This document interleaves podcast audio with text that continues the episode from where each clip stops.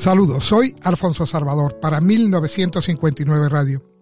Hoy os traigo una biografía de una persona que durante el siglo XIX tuvo una gran influencia en España, debido a que pertenecía a uno de los lobbies más importantes en, 1800.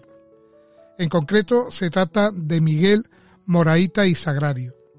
Es un masón, llegó al grado, ingresó en el grado 30, por lo tanto no pertenece a la masonería azul, que es hasta el grado 3, una masonería que todos conocemos, sino que fue la élite, la que hoy en día actualmente pues también están en el Parlamento español nuestro, mm, en los dos bandos, tanto en uno como en otro, si podemos decir que existen bandos en el Parlamento. Bien, empezamos. Eh, es, un, es una persona que de una gran cultura, de una gran capacidad y de una gran preparación. Catedrático de historia, periodista, demócrata, republicano, librepensador y sobre todo un hombre de honor y un masón anegado. Su figura cubre un amplio y a veces trágico capítulo de la convulsa historia nacional. Nace en Madrid en 1834, entregándose pronto a la vida universitaria, fundando con sus amigos Francisco de Paula Canalejas y Emilio Castelar el periódico universitario La Voz Universal y poco después el Eco Universitario que desaparecen pronto debido a la falta de democracia que vive el país durante el reinado de Isabel II. En 1856, junto a Canaleja y a Pi Maragall, funda el periódico La Razón, que también desaparece pronto a ser considerado peligroso por el régimen. Tenemos que tener en cuenta que el periódico La Razón, la cabecera de La Razón, se sigue publicando, ha vuelto a publicarse. Y los dueños de la cabecera de La Razón, pues ya sabéis quiénes son. Finalizados sus estudios, será profesor auxiliar de la Universidad Central de Madrid, de cuyo desempeño dimitirá en 1865 como protesta por las represalias que el gobierno impuso a los docentes partidarios del krausismo y el libre pensamiento. Sus amistades con Emilio Castelar y Benito Pérez Galdós y Pim Maragall le alinean decididamente con el proceso revolucionario que condujo a la caída de Isabel II y el triunfo de la Gloriosa en 1868. En esa fecha será elegido diputado por Loja, Granada, en las Cortes Constituyentes, siendo nombrado secretario general del Ministerio de Estado y posteriormente embajador en Estambul, Roma y Jerusalén, si bien la rápida caída de la Primera República no le da tiempo a tomar posesión de sus destinos. Fue iniciado en la lógica Matuana, número uno de Madrid, perteneciente al Gran Oriente de España antes de 1868, siendo su venerable maestro hacia 1870 y tras cesar como tal elevado al grado 30 del rito escocés antiguo y aceptado. Por entonces ya es catedrático de Historia de la Universidad Central de Madrid, puesto que abandona al producirse la restauración de Alfonso XII en 1874, y sobre todo cuando el nuevo régimen abandona el espíritu democrático y liberal que le inspiró en sus primeros momentos, comienza a perseguirse a través de su ministro de fomento, Manuel Orobio, acrausista, librepensadores y darwinista. Tras un obligado paréntesis debido a sus múltiples obligaciones académicas y políticas, volverá a la actividad masónica como venerable maestro de la logia Hijos del Progreso número 362 de Madrid, perteneciente al Gran Oriente de España. En el curso 1884-1885, Moraita vuelto a su cátedra de nuevo, leerá el discurso de apertura del curso académico en el Paraninfo de San Bernardo, en el cual defiende la libertad de cátedra, lo que le valdrá un total de 43 excomuniones de obispos católicos españoles. Menos mal que no fueron 33 la masonería y los grupos democráticos españoles se ven abocados en esos años a una defensa de la democracia y la libertad frente a fuerzas reaccionarias que tratan de transformar el espíritu que rige la Constitución. Temas como la libertad de cátedra, de conciencia y de enseñanza, filosofía como el laicismo y el krausismo, ideas políticas como el liberalismo, socialismo y republicanismo, y aún avances científicos como el darwinismo, son perseguidos por el Estado y la Iglesia, contraviniendo el espíritu constitucional de la restauración.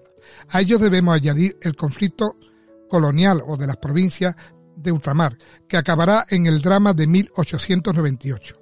La masonería, tolerada pero no legalizada, tiene que posicionarse ante esta sociedad intolerante y aboga por la libertad, la igualdad y la fraternidad, precisando para que se realice efectivamente la separación entre la Iglesia y el Estado y se profundice realmente en la democracia, en manos de caciques y grupos de presión, amén de sus propios conflictos internos que numerosas veces se desgarraron en enfrentamientos y antagonismo innecesarios.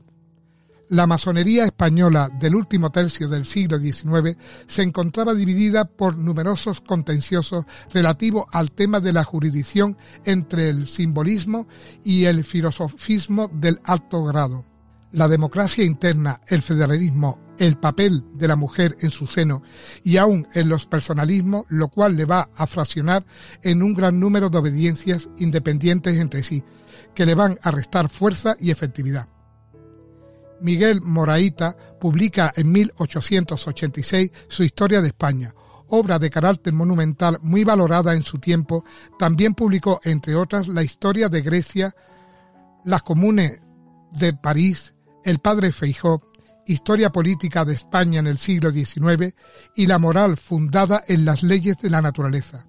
Periodista y escritor, colaboró en los periódicos La Publicidad, El País y la Revista Ibérica. Desde su puesto en el Parlamento como diputado por Valencia y desde las instancias políticas y masónicas que ocupó, luchará por una solución pacífica y pactada para el problema colonial, abogando junto a los aún moderados Rizal y Rojas por una autonomía integral de las Filipinas. En 1887 dimite Manuel Becerra como gran maestre del Gran Oriente de España. Entonces Miguel Moraíta como gran maestre interno y Juan López Parra como gran secretario encabezan una escisión en su grupo de logia, que se separan de la federación y fundan otra, pero manteniendo las mismas siglas. En 1888 intentará fusionar su Federación de Logias con el Gran Oriente Nacional de España del Vizconde de Ros, formando con este el 3 de febrero de ese año un diccionario provisional que dirigirá la fusión y se convocará una asamblea constituyente de la nueva obediencia para el 18 de marzo de 1888. Por fin, el 4 de abril de 1888 culminará el proceso de Moraita. Es elegido gran secretario de este Gran Oriente Nacional de España ya renovado, pero será por breve tiempo, ya que los conflictos jurisdiccionales entre el simbolismo y los altos grados, entonces en plena fase de transformación en todo el mundo, provocará que, tras una elección de Gran Comendador, octubre de 1888, en el que Moraíta, partidario de la división de poderes, pedirá frente al Visconde de Ross, se produjera la ruptura definitiva, y así se separaron los partidarios de uno y otro candidato, fundando Moraíta a principios de 1889 el Gran Oriente Español, que a través de las vicisitudes históricas del momento sobrevivirá hasta después de la Guerra Civil de 1936. Elegido primer gran maestre del Gran Oriente Español en ese año, junto a Eleuterio Maisonave como gran comendador, inspirará la redacción de la Constitución de esta obediencia, la cual se aprueba el 16 de junio de 1889 comenzándose a publicar su boletín oficial el 1 de julio de ese mismo año. Fomentó Moraita desde su puesta en la obediencia el federalismo y la descentralización administrativa de las logias radicadas en las colonias Cuba, Puerto Rico y Filipinas, organizando a ese efecto tres grandes consejos regionales, uno en cada colonia, lo cual le va a crear una serie de grandes problemas con las autoridades políticas y religiosas que le van a atacar no solo personalmente, sino también al conjunto de la masonería. Defenderá su enfoque de problema colonial desde la revista masónica Balautres de Madrid con rigor y firmeza, apoyado en los hermanos filipinos Rizal, Rojas y Aguinaldo pero también lo hará desde su partido político y desde el Parlamento, transformándose en la cabeza visible de los defensores de una solución negociada y moderada.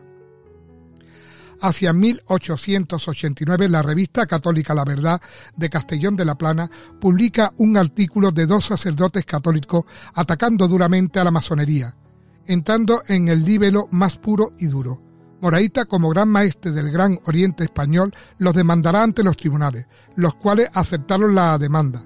Un hecho este inaudito en una España que a duras penas tolera a una masonería casi de catacumba y desde luego con una situación legal muy precaria, el juicio fue un escándalo para la España intransigente de la época y polarizó las voluntades de todo el país. En 1892 se celebró en Madrid el Congreso Universal de Libre Pensamiento, en el cual participó mayoritariamente la masonería española destacando, entre otras obediencias, las lógicas del Gran Oriente español. El Congreso no se pudo desarrollar al ser anulado apenas comenzar por el gobierno y siendo detenido la totalidad de su comité organizador, infringiendo la Constitución y el derecho de reunión. En 1894 fue de nuevo reelegido Gran Maestre del Gran Oriente español y se tuvo que enfrentar a la crisis colonial por él anunciada, pero que la cerrazón de los políticos de la época le impedían prever. En 1895 el gobierno clausuró las logias de Cuba y Moraita como gran maestre escribió una carta protestando contra este atropello, lo cual le valió un proceso judicial del que saldría librado. Pero el 21 de agosto de 1896 el gobernador de Madrid entró con la policía, ignorando si lo hizo con mandato judicial en la sede madrileña del Gran Oriente Español y de la Asociación Hispano-Filipina, y cautándose de los archivos y deteniendo a sus más destacados miembros, entre ellos al mismo Moraita. Ante el clamor de tal atropello, fueron puestos en libertad al día siguiente, si bien el Gran Oriente Español sufrió, junto a toda la masonería española, un acoso sistemático y un gran número de dificultades para su normal desarrollo, sobre todo en la ya inevitable crisis de 1898. Finalizada esta y perdida las colonias definitivamente, la obediencia pudo reconstruirse y volver al trabajo con normalidad, pero ya en los primeros años de este nuevo siglo. En 1895, el Gran Oriente Español, al igual que otras obediencias masculinas, ya tenía siete logias femeninas de adopción, si bien, según el historiador eh, Ferrer Benimeli, era frecuente encontrar en los cuadros lógicos de las logias masculinas a mujeres, las cuales iniciaban en esta asistían regularmente a sus trabajos de logia para así facilitar la formación masónica que les permitiera constituir sus logias de adopción. El 11 de junio de 1901, Moraita cesó como gran maestre, siendo elegido para sucederlo el diputado Emilio Menéndez Payarés, si bien fue elegido a continuación gran comendador del Supremo Consejo del Grado 33 de España en sustitución de Eleuterio Maisonave.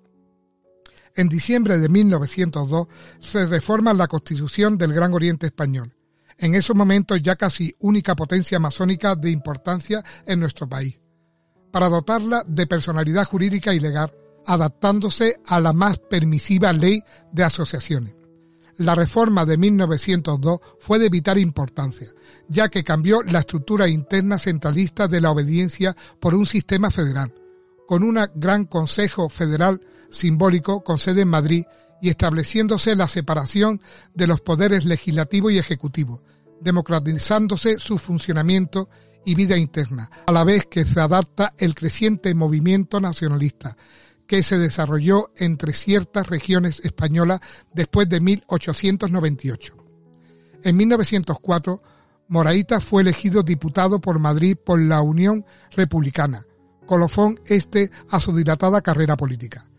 En marzo de 1906 fue de nuevo reelegido Gran Maestre, cargo que desempeñará hasta su fallecimiento acontecido el 19 de enero de 1917.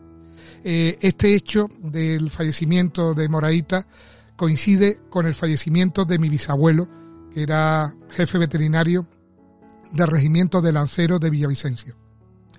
A su muerte, el ayuntamiento de Madrid le dedicó una placa colocada en su domicilio, En 1931, la hoy Plaza del Gran Capitán de Madrid le fue dedicada por el ayuntamiento de la ciudad, que con el advenimiento de la dictadura de Franco fue abolida. Y ya por fin en 1987 de nuevo el ayuntamiento le dedicó una placa conmemorativa que le fue colocada en la casa donde falleció.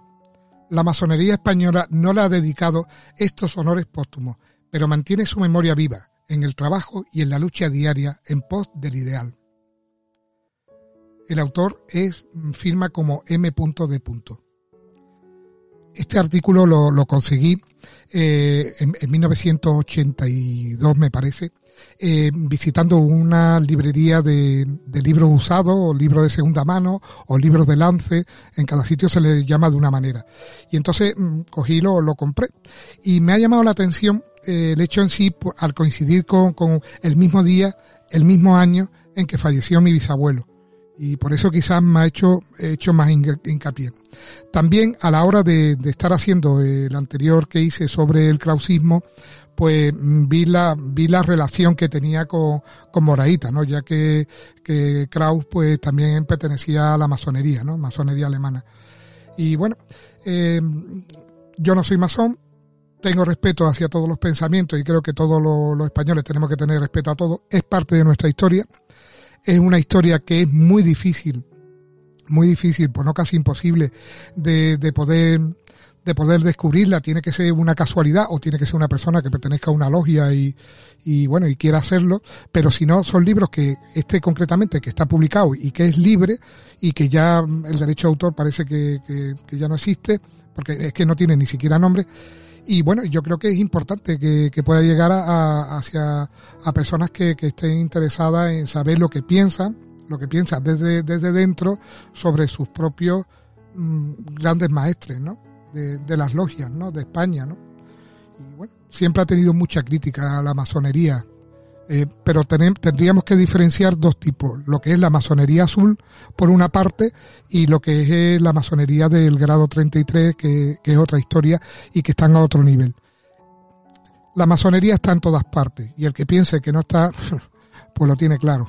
Pero vamos, que tampoco lo veo tan mal. En el mundo que vivimos tan, que tenemos casi de todo, el primer mundo, pues bueno. En fin, espero que os haya gustado. Muchas gracias por escucharme. Lo voy a publicar ahora mismo y sin corregir nada y muchas gracias. Un saludo.